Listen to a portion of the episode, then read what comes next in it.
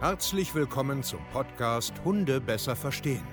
Wir wollen hier authentisch und ehrlich unser Wissen vermitteln, damit euer Leben mit Hund wieder harmonischer wird. Heutzutage gibt es mehr Informationen über Hunde als je zuvor. Das Internet gleicht einem Dschungel an Meinungen und Philosophien und dadurch gibt es sehr viele verunsicherte Menschen. Damit ihr wieder Licht am Ende des Tunnels seht, nehmen wir euch an die Hand und begleiten euch durch diesen Dschungel. Wir räumen auf. Wir geben euch Wissen, Mindset, Strategien. Dem Hund zuliebe. Herzlich willkommen hier wieder zu einer neuen Videopodcast-Folge mit dem guten Daniel und mir. Heute wollen wir, glaube ich, das Thema Ruhezone besprechen. Ne? Aber erstmal grundsätzlich möchte ich da draußen äh, euch allen danken für den äh, ja, coolen Support auf unserem neuen YouTube-Kanal. Ich weiß gar nicht, haben wir schon 1000 erreicht? Ich, nee, ich weiß es nicht. Müssen wir nachher nochmal gucken. Ähm, aber an der Stelle erstmal vielen, vielen Dank auch für die letzten Videos, die ganzen ähm, Kommentare äh, im Fall mit, den, äh, mit dem M-Staff oder auch mit der äh, Hundeschule, wo das Feuer da war, da war richtig was los, äh, ne, so von den Kommentaren und so her. Natürlich nicht immer alles ähm, positiv, wie immer. Also es gibt ja immer jemanden, der da irgendwie was zu meckern hat oder so. Aber es ist ja erstmal grundsätzlich jetzt nicht so schlimm, oder? Nö, sehe ich auch so. Also macht da auch ruhig bitte weiter. Auch das hilft uns ja, das Format hier noch zu verbessern, äh, um da die genau. letzten Ressourcen rauszuholen. Also auf jeden Fall immer dranbleiben, immer mal ein Feedback geben und dann können wir mal gucken, wo wir noch was verbessern können. Genau, jetzt bin ich erstmal gespannt. Thema Ruhezone. Klar, alles äh, wiederholt sich irgendwie im Bereich Hundetraining, Zusammenleben mit Hunden, Hunde besser verstehen. Ähm, aber man muss immer mal wieder vielleicht aus einem neuen Blickwinkel äh, das betrachten, vielleicht auch mal in einem Dialog. Äh, deswegen finde ich das ganz spannend, wenn man halt äh, die wichtigsten Themen immer und immer wieder äh, aufgreift, äh, in den Fokus rückt und das nochmal einfach äh, ja, neu bespricht. Deswegen würde ich sagen, leg los. Thema Ruhezone. Was, was hast du mitgebracht? Genau. Also ganz kurz nochmal dazu, wieso Ruhezone? Ähm, ja, die einen oder anderen, die uns jetzt schon ein bisschen verfolgen, die wissen ja, ich habe ja auch einen Hund, französische Bulldogge und so weiter.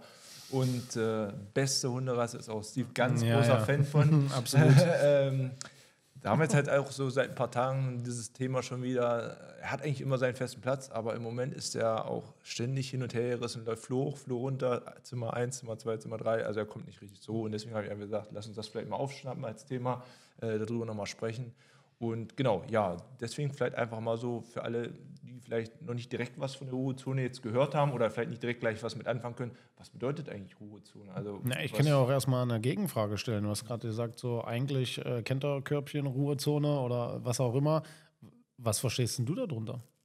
Ja, für mich ist die Ruhezone eigentlich der Ort, wo mein Hund sich zurückziehen kann, ja, wo er weiß, er hat da seinen festen Platz, äh, ich sag mal, wo er jetzt auch nicht mitten im Geschehen ist, äh, wo er sich wie man so sagt oder der Name auch sagt, so ein bisschen zurückziehen. Mhm. Und dann eben dort ja, möglichst dann auch seinen Schlaf halten kann. Und wozu? Ja, der Hund, der braucht ja auch eine Regenerationsphase, der muss sich ja erholen. Okay, okay. Ja, gut. Okay, schon mal gar nicht so schlecht. also, ja, was ist eine Ruhezone? Also, wir nennen das so. Ich weiß gar nicht, ob andere da auch Ruhezone zu sagen. Ich weiß es gar nicht, ehrlich gesagt. Irgendwie haben wir da mal, wo wir unsere ganzen Videoanleitungen aufgebaut haben, äh, Ruhezone daraus gemacht, nicht irgendwie Deckentraining. Stimmt, viele sagen Deckentraining. Ähm, wir haben einfach Ruhezone dazu gesagt. Und ja, genau, eine Ruhezone. Was war denn die Frage eigentlich? was bedeutet eigentlich? Oder so. Was verstehen wir unter Ruhezone? ja, okay. Also genau, eine Ruhezone, richtig, ist für mich ein gewisser Bereich. Also das kann jetzt eine offene Box sein, das kann ein äh, Welpengitter, ein Zimmer, eine Couch, ein Bett, eine Decke, ein Körbchen was auch immer sein. Es ist ein Bereich, wo der Hund die Möglichkeit hat, sich zurückzuziehen, wo wir ihn auch hinbringen können oder vielleicht auch sogar müssen. Vielleicht klären wir das ja noch. Äh, ähm, wo er einfach seine Ruhe hat, wo er außerhalb des Geschehens ist. Genau, gerade wichtig, wenn man äh, vielleicht ein Mehrpersonenhaushalt ist, also wenn Kinder, Schwiegereltern, weiß der Geier. Äh, und vor allen Dingen, wo auch keiner, kein, kein Besuch oder so einfach hingehen kann und äh, einfach irgendwie ja, nerven kann, sage ich jetzt mal. Das ist natürlich je nach äh, Wohnlage natürlich auch immer ein bisschen unterschiedlich, aber vielleicht kommen wir auch noch drauf. Also am Ende ist es ein Bereich, wo der Hund sich zurückziehen kann und, blöde Fliege, ähm, sich zurückziehen kann und zur Ruhe kommen soll. Hm, okay. Genau. Jetzt hast du es ja eben schon äh, angedeutet und ich habe es ja auch schon, äh, ich sag mal, in meine Antwort so ein bisschen eingebaut. Ähm, reizfreier Raum, das heißt, äh, ja, wo sollte sich denn idealerweise so die Ruhezone befinden? Also hast du ja schon gesagt, da wo am wenigsten los ist wahrscheinlich. Ähm, das kann im Zimmer auf der Couch sein, aber sind da vielleicht auch noch andere Faktoren für wichtig? Ja, also natürlich ist das immer, das machen wir ja mit unseren Kunden auch, immer eine ganz individuelle Geschichte, weil jeder wohnt ja auch irgendwie ein bisschen anders. Der eine hat einen und der eine hat zwei, der eine hat Katzen, der eine hat Kinder, der hat äh, zwei Etagen, der hat ein Haus, der hat eine Villa, der hat eine äh, Zwei-Zimmer-Wohnung, wohnt im Wohnwagen, haben wir alles schon gehabt. Ähm, das muss man natürlich da immer erstmal betrachten. Was man grundsätzlich vielleicht verstehen sollte, dass es sogenannte strategische Plätze gibt. Strategische Plätze sind, was weiß ich, vor der Terrassentür, vor der Wohnungstür, unterm Schreibtisch, unterm Esstisch, immer in der Nähe des Menschen. Also da, wo der Hund eventuell strategisch ein Bewusstsein für hat, aus dem territorialen, aus dem sozialen Bereich. Also ich will meinen Mensch immer im Blick haben, weil ich mich schlecht trennen kann und so weiter. Ähm, das sollte so gewählt sein, dass es jetzt nicht unbedingt ein strategischer Platz ist. Aber wie gesagt, es kommt natürlich darauf an, wenn ich eine Zweiraumwohnung habe, habe ich eine Zweiraumwohnung. So. Da habe ich nicht ganz so viele Möglichkeiten, genau so ist es.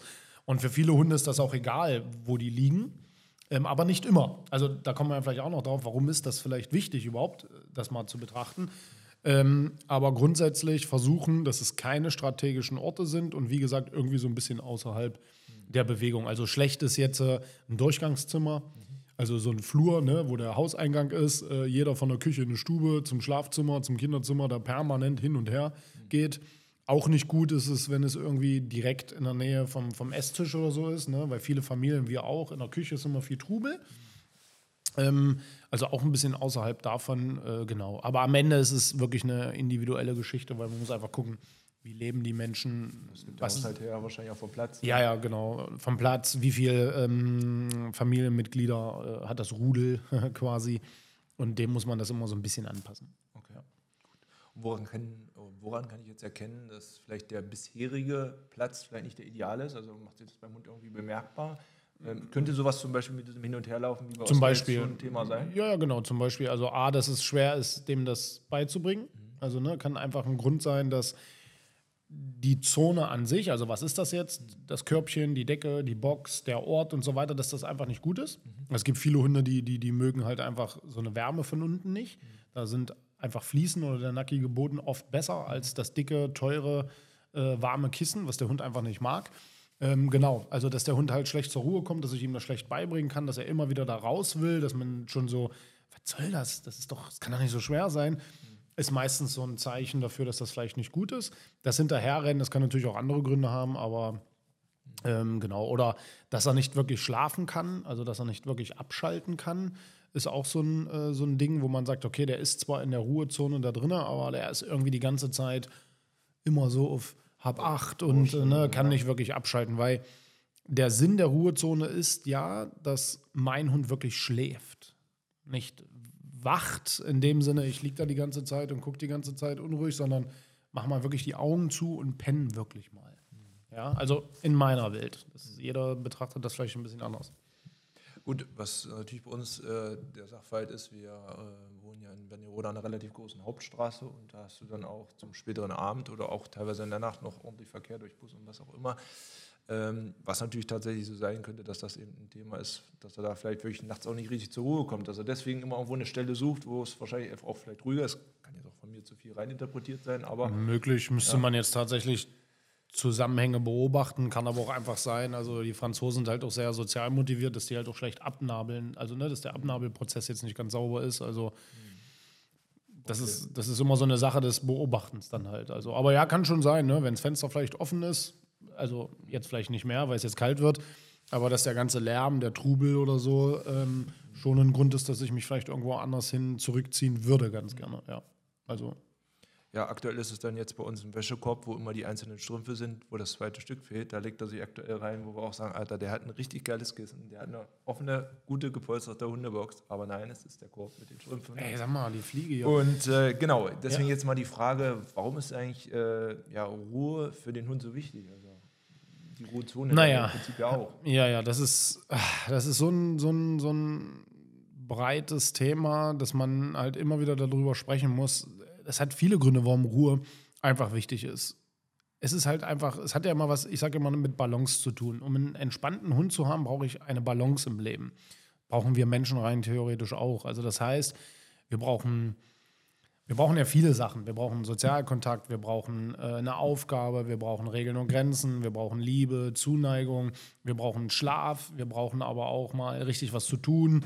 Und so ist es bei Hunden auch. Und in unserer Welt ist es oft so, dass vielen Hunden einfach zu langweilig ist nicht, dass sie jetzt wirklich richtig schlafen, sondern halt nichts zu tun haben, keine wirkliche Aufgabe und, und auch nicht wirklich sauberen und vernünftigen Schlaf. Also auch, auch das nicht. Und dadurch haben wir halt einfach das Phänomen sehr, sehr vieler gestresster Hunde. Weil die Menschen gestresst sind, das Leben wird immer stressiger, schnelllebiger, alles ist irgendwie hektisch. Und die Hunde passen sich uns ja einfach nur an. Also, ne, da, die Arbeit ist irgendwie äh, viel, man kommt nach Hause, man hat noch 30 Sachen zu tun, man geht irgendwie schnell Gassi, dann die Kinder irgendwie dazwischen, dann dies, dann das. Alles hat irgendwie nur noch mit Hektik zu tun. Das, das machen die Hunde dann halt auch mit, ist ja klar, weil wenn mein Umfeld hektisch ist, dann werde ich halt mit hektisch. Und alleine deswegen ist die Ruhezone äh, äh, schon wichtig, um halt sauberen Schlaf zu kriegen, also um wirklich runterzufahren. Schlaf ist auch wieder gut, wenn man neue Sachen lernt. Also wenn ich meinem Hund irgendetwas beibringe, weiß man einfach, also das denke ich mir nicht aus, sondern das ist einfach bewiesen, dass danach Schlaf sehr, sehr wichtig ist, um das Gelernte vom Kurz- ins Langzeitgedächtnis auch zu transportieren. Also das kann ich nur jedem empfehlen, auch selbst jetzt, wenn man irgendwie was lernt oder so, ist Ruhen und Schlafen sehr, sehr wichtig, weil der Kopf das dann in Ruhe verarbeiten kann und das dann halt auch viel schneller gefestigt wird. Ja, also Schlafen ist halt extrem wichtig für Hunde und vor allen Dingen auch da die Entscheidung zu treffen, wir Menschen, mach das jetzt. Das ist auch ganz wichtig. Okay. Ja.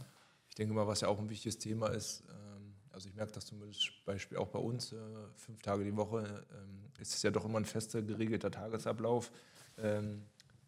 Gefühlt kommt er da besser klar und am Wochenende, wo es dann doch mal ein bisschen anders einhergeht, ähm, dann schläft er da mal hier eine Stunde, dann ist er da mal wieder eine Stunde, aber er ist nicht auf dem Platz, der ihm eigentlich so zugewiesen wurde ursprünglich mal. Also wahrscheinlich, naja, weil dann viel mehr Trubel im Haushalt ist. Naja, und weil ihr dann wahrscheinlich auch nicht die Entscheidung trefft, du bleibst da.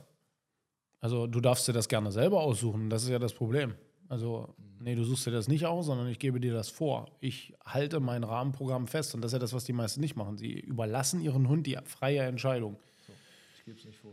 Genau, genau. Und das ist ein Problem. Wenn alle arbeiten sind, keiner da, ja, dann sucht der Hund sich irgendwas und irgendwann sagt, okay, der Wäschekorb oder die Decke halt, euer Cool, hier liegt eine Decke. Oh gut, die Alten haben vergessen, die Tür zuzumachen, dann lege ich mich ins Bett. Äh, und dann komme ich irgendwo zur Ruhe. Aber wichtig ist auch genau diese Entscheidung zu treffen, nee, du liegst nirgendwo anders, außer da in diesem Körbchen, was ich dir äh, zugewiesen habe. Und gerade wenn viel Trubel ist, ist bei mir ja auch, ist immer ganz wichtig. Ich bin hier nicht irgendein Hundetrainer, der euch Theorie um die Ohren pfeift, sondern ich lebe genauso wie ihr. Ich habe zwei Kinder, ich habe viele Angestellten, Angestellte, ich habe mehrere Standorte. Bei uns ist ständig Kinderbesuch. Wir sind noch in einem Verein sportlich aktiv. Also wir machen den ganzen Tag was. Also bei uns ist es genauso Trubel, Hektik und so weiter. Und meine Hunde schlafen trotzdem permanent, weil sie einfach einen festen Platz haben. Und die Struktur ist von Montag bis Montag dieselbe. Okay. Was mich jetzt nochmal interessieren würde, wenn ich jetzt einen Hund habe, der jetzt permanent gar nicht zur Ruhe kommt. Also der wirklich jetzt ähnlich wie Oskar noch mehr hin und her läuft, der, was ich von da zu dem Platz, zu dem Platz, zu dem Platz wechselt. Gibt es da jetzt irgendeine Idee, einen Lösungsansatz, wie man da jetzt anfängt, dass man jetzt sagt, Mensch, ich fange da jetzt an, irgendwie Ruhe reinzubekommen? Mm, ja, klar, also grundsätzlich jemand drüber gucken lassen. Also im Idealfall sich bei uns vielleicht auch einfach melden, weil wir machen das seit zig Jahren, wir bringen das tausenden Menschen bei. Ähm, hier muss man gucken, was machen Menschen da, was haben die überhaupt für eine Idee? Haben die das überhaupt schon mal trainiert? Arbeiten die mit Zimmern, äh, irgendwie mit offenen Boxen, mit, mit, mit Türschutzgittern. Also kann man erstmal nur Managementmaßnahmen treffen, dass man von 100 Quadratmeter auf 6 Quadratmeter runterdrückt und sagt, das ist jetzt hier dein Raum, dass man äh, positiv eine Decke oder so irgendwie verknüpft, dass man über Körpersprache arbeitet. Was auch immer, da kann man viele Sachen machen, aber das muss man sich tatsächlich angucken. Also da, da würde ich nie einen pauschalen Tipp raushauen, ja, mach immer das, das funktioniert. Nee. Individuell. Das ist wirklich individuell, weil was heißt jetzt Unruhe? Ja, ist auch eine andere Wahrnehmung. Ne? Ich ja, glaube, ja, genau. du nimmst da was anderes wahr, als ich es wahrnehmen würde. Und, äh ja, genau. Und deswegen muss man das gucken. Deswegen arbeiten wir ja auch immer mit äh, Videoanalysen. Und ähm, wenn einer kommt, ja, Steve, hast mal einen Tipp? Äh, wie kriege ich meinen Hund ruhiger? Der ist übelst nervös. Kommt zu uns ins Training, weil das ist komplex. Also einen unruhigen Hund ruhig zu kriegen, das ist, das ist halt nicht einfach nur so ein, so ein bisschen Ruhezonentraining, sondern da gehört halt noch mehr dazu.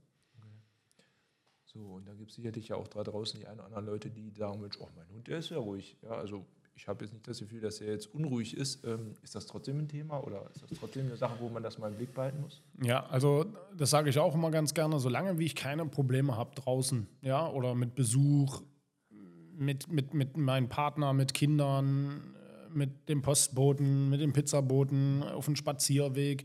Wenn ich wirklich nichts habe und mein Hund ist einfach cool, ist doch kackegal, wo der Hund liegt. Er kann mit dem Bett schlafen, er kann den ganzen Tag hinter, hinter mir herrennen. Wenn er alleine bleiben kann und so weiter, ist doch alles kein Thema. Habe ich aber irgendwo ein Thema und mein Hund hört mir nicht mehr zu, er kommt schlecht zur Ruhe, er ist territorial, ja, er ist sozial motiviert, also fängt an mich zu beschützen oder was auch immer, sollte ich mir Gedanken machen, ob ich dazu in der Lage bin, meinen Hund gewisse Zonen zuzuweisen. Also wenn der die ganze Zeit hin und her rennt und da liegt, wo er liegen möchte, da zur Ruhe kommt, wo er zur Ruhe kommen möchte und zur Ruhe kommt, wenn er das entscheidet, sollte ich vielleicht drüber nachdenken und vielleicht ein paar mehr Entscheidungen im Haus treffen, bevor ich draußen meine Probleme irgendwie angehe. Weil wenn ich im Haus, da verbringe ich nun mal die meiste Zeit mit meinem Hund, kaum Entscheidungen treffe und eigentlich nur so ein Kumpel bin, dann wird es schwierig. Und da würde ich mir dann Gedanken drüber machen. Wenn ich aber nichts habe, brauche ich mir da auch keinen Kopf machen. Mhm. Wozu? Ist doch egal. Nee, wollte sagen, es ist ja dann im, im, eigenen Ermessen, ob das jetzt tatsächlich ein Thema ist, wo man drüber nachdenken muss. Absolut. Ja. ja. Gut, abschließend würde mich jetzt noch interessieren, ähm, ja, wie sieht das Ganze denn draußen aus? Also wenn ich mir vorstelle, gerade so im Sommer sind ja viele Leute am ganzen Tag so draußen. Ich habe ein Gartengrundstück, habe da vielleicht die Terrasse und so weiter, das sind auch die Box, der Korb, was auch immer. Ähm, da habe ich natürlich äh, viel mehr Reize. Ähm, es da nochmal einen Tipp oder gibt es da jetzt nochmal was, was man vielleicht anders machen muss, als wenn es im Haus ist? Naja, fängst du schon an äh, wie bei Instagram, ja, hast du da mal einen Tipp? ähm, ja, selbe Prinzip. Also, was ich drinnen kleinschrittig aufbaue, muss ich draußen genauso kleinschrittig aufbauen. Wenn ich das drinnen gut mache, habe ich draußen natürlich Vorteile. Also, mein Hund versteht schon, worum es geht. Aber draußen, wenn ich eine Reizsteigerung mache, das ist ja wie bei allen Sachen, die ich lerne, muss ich halt wieder kleinschrittig anfangen, neu etablieren, generalisieren, aber es macht auch draußen Sinn. Ja, gerade so in Parks, im Garten, irgendwann dann mal ein Café oder so, je nachdem, ob der Hund sich dafür eignet. Aber äh, am Ende genauso klein anfangen. Nicht dasselbe erwarten, was ich drinnen jetzt habe, mhm. einfach draußen umsetzen, sondern wieder sich daran erinnern, wie habe ich das drinnen denn aufgebaut. Dann muss ich draußen erstmal diese kleinen Steps nochmal neu machen. Nicht mehr so lange, mhm. aber trotzdem kleinschrittig anfangen. Ja, und sicherlich auch nicht mit derselben Erwartung, wie es ja, jetzt ja, genau. drin geklappt hat, denn da war es ja deutlich reizfreier. Ja, ja, draußen genau. habe ich einen Fahrradfahrer, der vorbeifährt am Gartenzaun, der Postbote kommt oder was. Genau, fremde Hunde, Wanderer sind bei mir ja genauso. Ähm, ja, genau. Okay. Cool. Super, dann haben wir es. Ja. Danke. Ihr Lieben, macht's gut. ciao. ciao. ciao.